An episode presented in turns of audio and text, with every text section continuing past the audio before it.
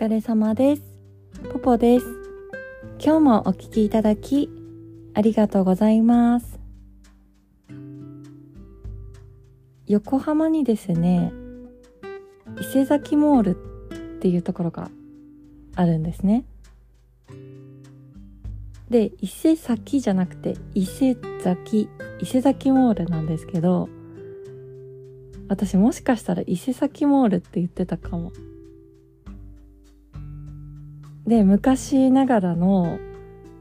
商店街っていう感じじゃないんだけどこうモールうんなんか屋根のないモールみたいな感じでで私ね昔から伊勢崎モール周辺って近づかないように言われてたんですね。まあ、治安がさ悪いっていうか昼間からね飲んでる人とかも多いから、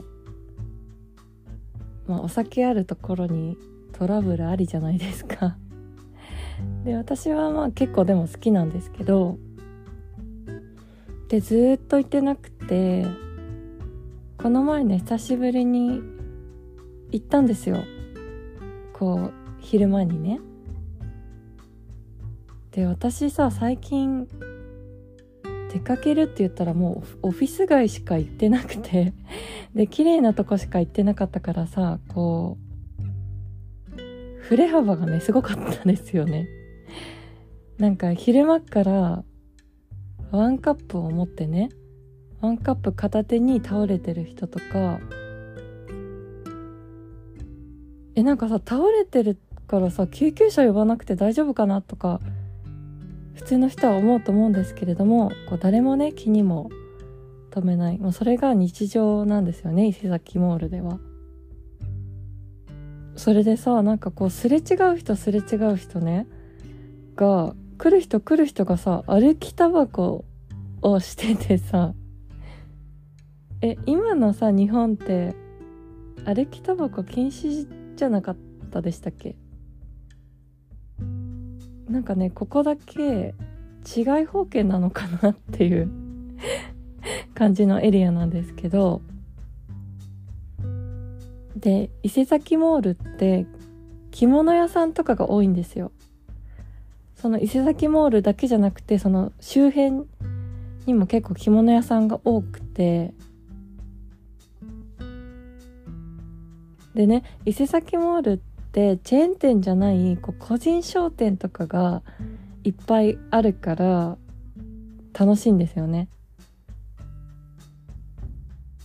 なんかさチェーン店のお店ってさ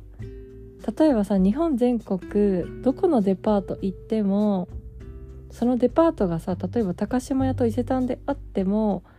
入ってるお店ってさほぼほぼなんか似てません？でお店がさ結構一緒だからあとカフェとかもさチェーン店ね多いしレストランとかもさ地域限定とかさお店によって多少なりとも品揃えが違うとこもあると思うけどやっぱチェーン店って似てますよね。イオンとか行ってもさお店入ってるお店大体似てますもんね。で私海外行った時に楽しいことの一つがチェーン店じゃないお店とかがいっぱいあるのが楽しいんですよね。お店によってさこうね物雑貨屋さんとかだったら物も違うしカフェとかでもさメニューが全然違うからそういうのが楽しくて。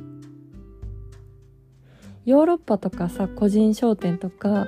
カフェとかいっぱいあるじゃないですか。日本は結構最近チェーン店が本当に多いですよね。で私さ着物っていうかまあ着物屋さんがね好きなんですけど伊勢崎モールにリサイクルの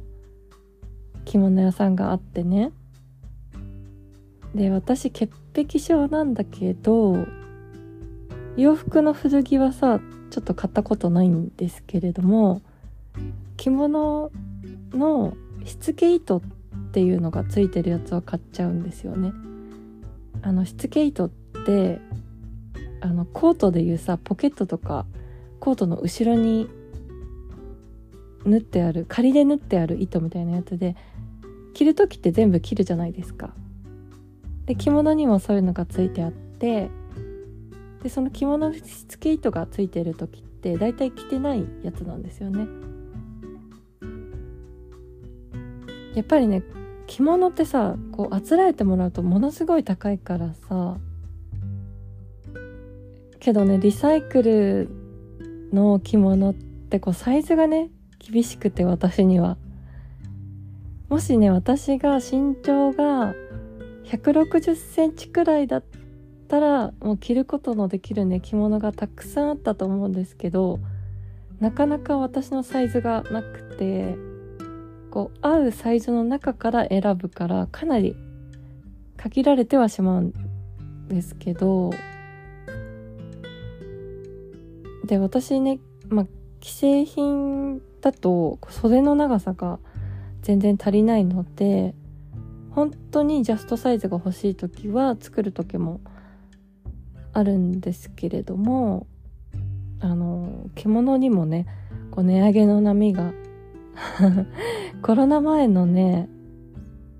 倍近い値段になってましたねこの前。行ったら。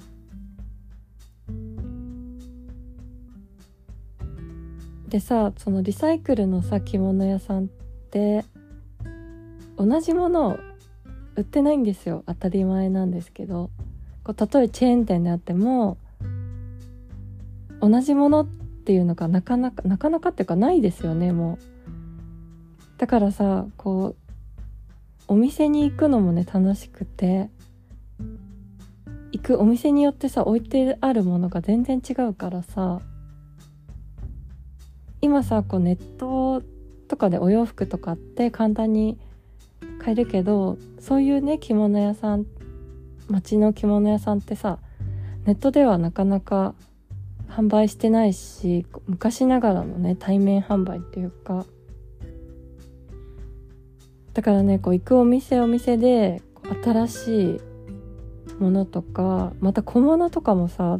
お店によって全然違うから帯揚げとか帯締めとかあるからさ着物屋さんにね行くのが楽しくて楽しくて結構ついつい行っちゃうんですけど着物沼にねハマる人の気持ちが分かります。着物にはまるとね沼って言われていてなかなか抜け出せないんですよ。で着物の着物とさ小物の組み合わせとかももう無限だしさすごい楽しいですよ。もしあのリサイクルの着物にご興味ある方いたら桜木町駅のあの地下通路のお店とかあと伊勢崎モールにも結構あるのであとは普通に新品の着物屋さんもその周りにもねたくさんあるので是非行ってみてください。今日もお聴きいただきありがとうございました。ご意見、ご感想、ご相談のメールをお待ちしております。メールアドレスはエピソードの概要欄に貼ってあります。ぜひお待ちしております。